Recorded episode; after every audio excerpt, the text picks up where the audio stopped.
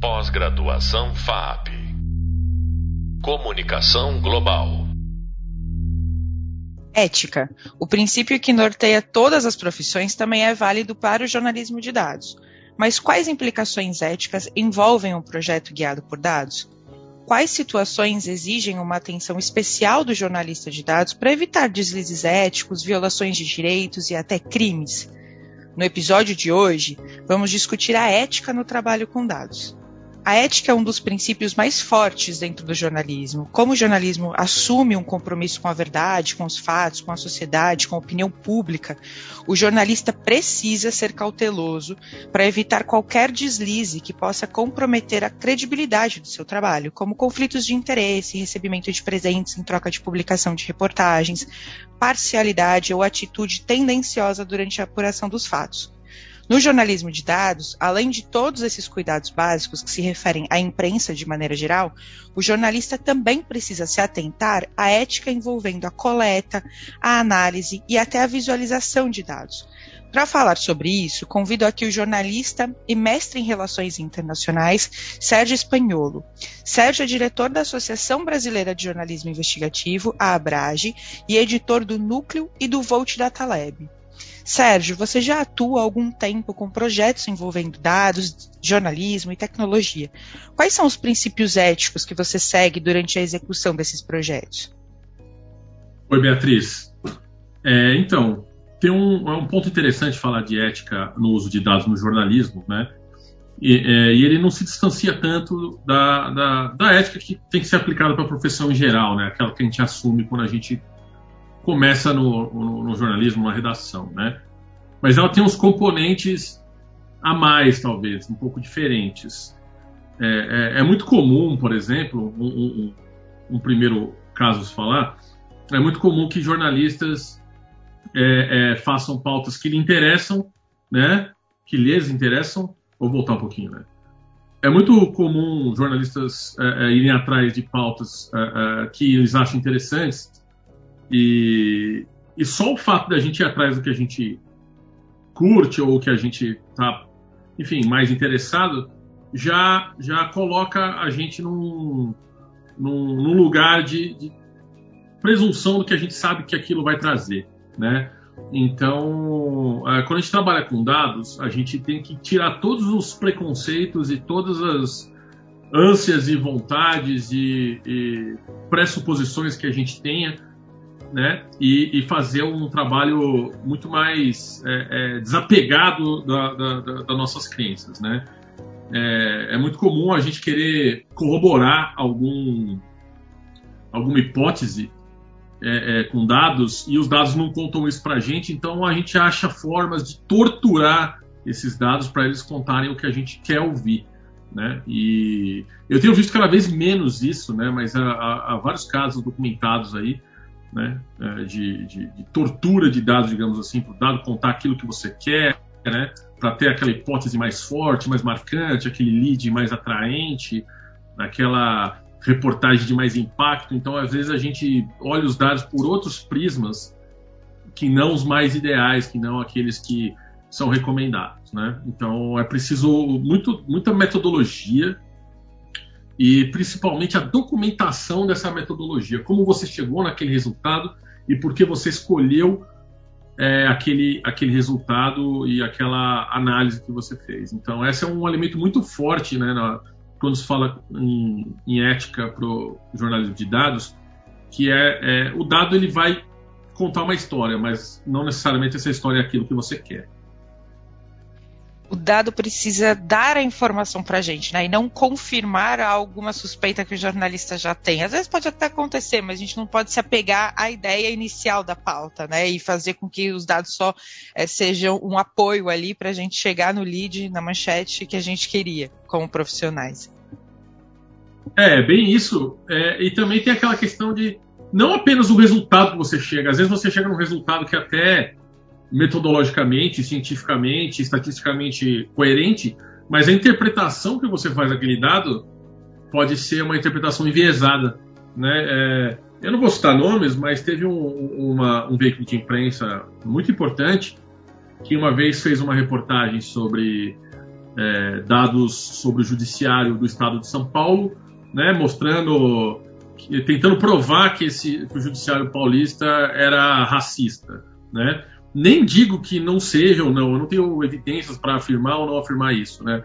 Mas a, a, a, conclusão deles, a partir dos dados, os dados estavam corretos, mas a conclusão que eles chegaram a partir deles foi uma conclusão um pouco forçada. A interpretação foi, foi um pouco exagerada para tentar corroborar aquele sentimento que eles tinham, né? Então, olhando puramente os dados, é, não dava para chegar àquela conclusão. Então, inclusive, teve até um feedback de, de alguns especialistas em relação a isso. Pessoas conversaram e, chegaram à conclusão que aquilo não era a melhor forma de olhar para aqueles dados, né? E chegar àquelas conclusões. Então, uma coisa que precisa ficar de olho mesmo, né?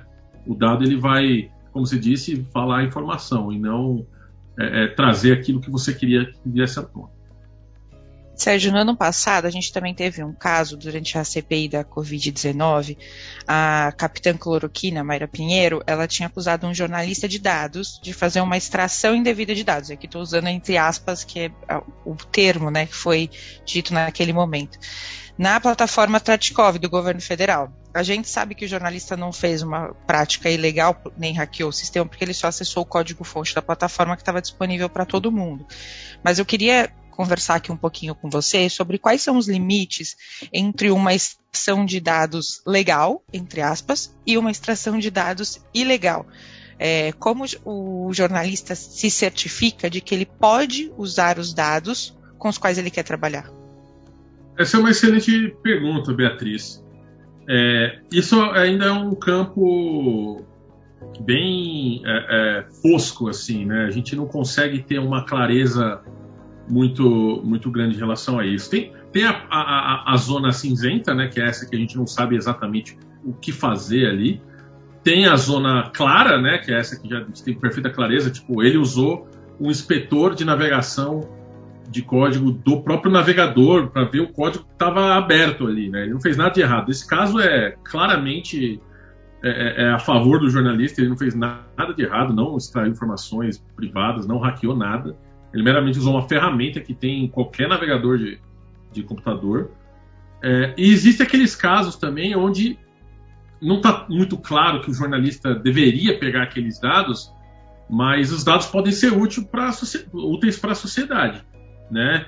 É, dados de redes sociais, muitas vezes, por exemplo. Né? Tem muitas conversas acontecendo em redes sociais e muitas plataformas não fornecem aqueles dados no, de uma maneira que, que os jornalistas ou até pesquisadores consigam compreender o que está rolando por ali. Então, embora os termos de uso daquela plataforma, né, vamos notar que termo de uso não tem nada a ver com legislação, né, o termo de uso é a, é a, a política daquela plataforma em relação aos dados que eles detêm, né. Mas muitas vezes os termos de uso dessa plataforma não permitem o jornalista vai lá e extrai esses dados de, um, de uma forma mecanizada, automatizada, para conseguir saber o que está acontecendo ali atrás, né. Isso traz um pouco de vista grossa, digamos assim, das empresas. É, tem, tem muitas pessoas da, da, da, que estudam privacidade de dados que também acham que pode haver abusos às vezes e tal, mas muitas vezes esses dados são utilizados para os jornalistas fazerem reportagens que estão refletindo uh, o discurso nas redes. Né? Como a gente sabe, as redes sociais são cada vez mais importantes para o debate público, para o funcionamento da, da, da sociedade em geral também, comércio e, e conversas e proximidade com as coisas e, e anúncio, enfim, né, são muito mais são muito importantes. Então esses dados não podem necessariamente ficar presos atrás de uma barreira de uma empresa. E obviamente no lado é, é, escuro da força, digamos assim, no lugar que a gente sabe que não pode, o jornalista não pode se meter, é hackear dados privados é, é, é de bancos de dados não disponíveis, né, invadir contas ou é, enfim, aqueles velhos casos que a gente já sabe que não, que não pode. Né? Uma coisa é você receber dados de forma anônima ou não de uma fonte sua, e esses dados são privados, mas tem um claro interesse público naquilo. Isso foi o exemplo da, da Vaza Jato, lá do Intercept, por exemplo. E, em outros casos, não, né? Não foi um jornalista do Intercept que invadiu o, o celular dos procuradores da Lava Jato, né? Foi uma fonte e a fonte passou para o Intercept. O Intercept, dentro de uma deliberação interna deles, achou que aqueles dados tinham interesse público e utilizaram aqueles dados para fazer reportagens. Né? Tanto que eles nem divulgaram esses dados abertamente, porque tinha coisa pessoal do, uh, do, dos procuradores e tal. Então eles não mandaram esses dados para todo mundo, eles meramente fizeram reportagens sobre ele. O que, que foram reportagens muito importantes assim para a gente saber o que estava acontecendo. Então é isso, assim, né? Existem é, casos claros e casos na zona cinzenta e casos claramente que não devem ser realizados, muito menos por jornalistas. Né? Sim, é questão de hackear algo é crime e se é crime para todo mundo, é crime para o jornalista também, né? Não tem como escapar disso. Agora, a questão dos vazamentos que você já citou, da Vaza Jato, aí é um ponto curioso para a gente discutir também, porque os vazamentos de documentos, vazamentos de dados são frequentes. É, é, faz parte da rotina dos jornalistas, principalmente os investigativos, e envolvem muitas questões éticas, né? Então, tem, é, pelo que você posicionou aqui, a gente acaba se norteando pelo interesse público, mas em algum momento precisa fazer a reflexão de vai publicar tudo ou o que a gente não publica porque compromete alguém ou tem um risco, um, é um material mais sensível. Então isso precisa ser discutido ao longo da reportagem com os editores dentro das redações, correto? Certamente. No caso do Intercept, por exemplo, é um caso um pouco mais difícil, porque, em geral, é, é, é, dados vazados partem de um agente dentro de uma organização que não está de acordo com aquilo que está sendo feito dentro da organização, que é uma coisa ilegal, uma coisa imoral, ou uma coisa meramente que a pessoa acha abusiva, enfim, como foi o caso do Snowden, né, do Edward Snowden na, na NSA, né, que ele vazou os dados de espionagem americanos. Ele era um funcionário é, trabalhava lá dentro, estava em total desacordo com o que estava acontecendo ali em termos de privacidade, então é um agente externo que vazou esses dados. No caso da Vaza Jato, foi um hacker que cometeu um crime que ele não era da procuradoria, ele não fazia parte daquele meio, ele meramente passou um, um, um, um cometeu um crime basicamente o hacker, né? Agora, a partir do momento que ele disponibilizou esses dados para fora, falou, ó, oh, eu tenho esses dados, foram obtidos legalmente, e, e, mas enfim, tem um interesse público, né? É, aí a gente tem que começar a, a, deliberar sobre os limites de uso disso aí. Eu, eu acho que existem bons argumentos para os dois lados, né? Um, tem muita gente também na época falou, ah, mas esses dados foram obtidos legalmente, o jornalista não poderia ter usado. Eu entendo esse argumento. Não é um argumento que eu, que eu aplicaria, mas eu entendo bem esse argumento, porque ele faz sentido também, né? Você usar dados ilegais, obtidos legalmente, não é o ideal. Mas, por outro lado, tinha um claro sentido noticioso e de interesse público ali, né? Que os jornalistas não poderiam simplesmente ignorar aquilo. Exato. Então, acho que é uma coisa que precisa ser muito deliberada e conversada, não apenas entre os jornalistas, mas trazer advogados e outros especialistas uh, para dentro disso também, para que a gente tenha é, é, sempre o melhor procedimento, o melhor processo, o melhor método para continuar. Avaliando caso a caso também, né? Sempre, é. É, Sérgio, tem uma técnica também no jornalismo de dados que é a raspagem, que é chamada de web scraping também. Nessa né? técnica você acaba acessando estruturas de código-fonte de alguma plataforma, de algum site. Uh, nesses casos, o jornalista corre o risco de violar algum direito de copyright ou causar danos ao site, às plataformas, cometer algum deslize praticando a raspagem? Que tipo de, de cuidado o profissional precisa ter para essa técnica de coleta? É, o, o profissional ele precisa ter cuidado primeiro é, para não raspar dados que ele não deveria raspar, pegar muita informação pessoal e tal. Por outro lado, se esses dados estão disponíveis para você consultar em um navegador, esses dados são públicos, esses dados são, em tese, eles estão abertos para qualquer um. Né? Um caso interessante que eu estava até vendo outro dia é o caso do Reclame Aqui. O Reclame Aqui é uma plataforma né, de reclamação de consumidores uh, uh, online, né? E, e tem muitos dados abertos de reclamação e tal lá, né?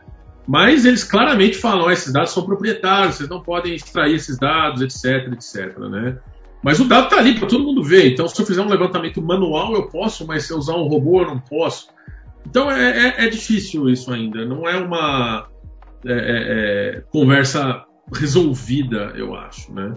Então, eu acho que o cuidado que o jornalista precisa ter é efetivamente se ele não vai expor uma pessoa indevidamente usando aqueles dados, ou se ele não vai, por engano, raspar dados é, é, é ilegalmente, né? Fazer algum, ter alguma conduta ilegal para obter essas informações. Então, enfim, é, é, na dúvida, consulte colegas, advogados, parceiros. Né? Não vale a pena correr o risco simplesmente por correr o risco. E os dados públicos, o governo é, é obrigado a dar dados né, via lei de acesso à informação. Então, é, às vezes o governo não disponibiliza aqueles dados é, é, de uma maneira é, legível ou boa para você utilizar, eu, eu vejo um, um, caso justo de raspagem de dados. Então, obviamente, tem que ter cuidado também para não derrubar o site do governo, fazer muitas requisições, umas coisas mais técnicas que podem prejudicar o funcionamento de plataformas públicas, né? Mas, mas em geral, tudo que está aberto na internet, se está aparecendo no seu navegador, aquela informação ele pode ser utilizada de uma forma ou de outra, né? Só tem que ter cuidado para não expor as pessoas indevidamente. Perfeito.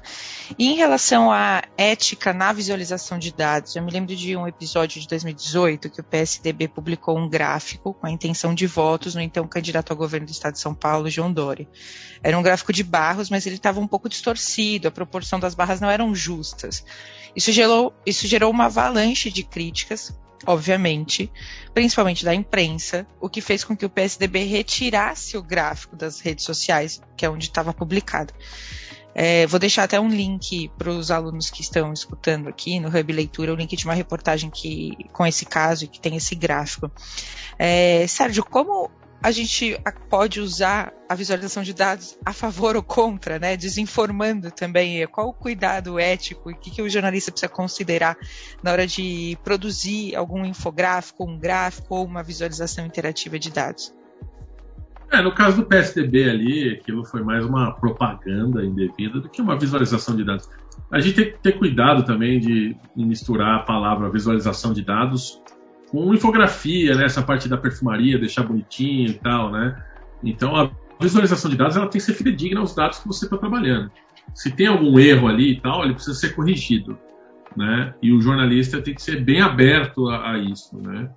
E outra coisa, o jornalista é legal que os jornalistas façam gráficos e tal, mas sempre tem que buscar é, é, é, referências é, das melhores alternativas com designers ou é, programadores, pessoas que sabem utilizar essas ferramentas para garantir que o, você não vai jogar trabalho fora ali, né, e fazer uma coisa que você não deve, né, que não vai representar bem a realidade.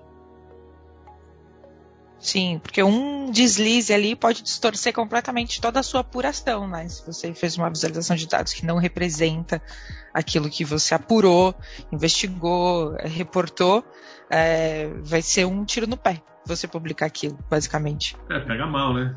Perfeito, Sérgio. Muito obrigada pela sua participação. Adorei o nosso bate-papo.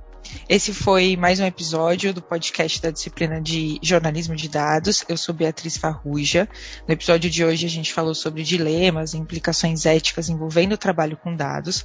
E para se aprofundar nesse tema, eu convido vocês a assistirem o vídeo Dicas para evitar uma cilada e publicar uma reportagem com falhas, que está disponível no Hub Visual, além de acessar o e-book da disciplina, é claro, no Hub Leitura.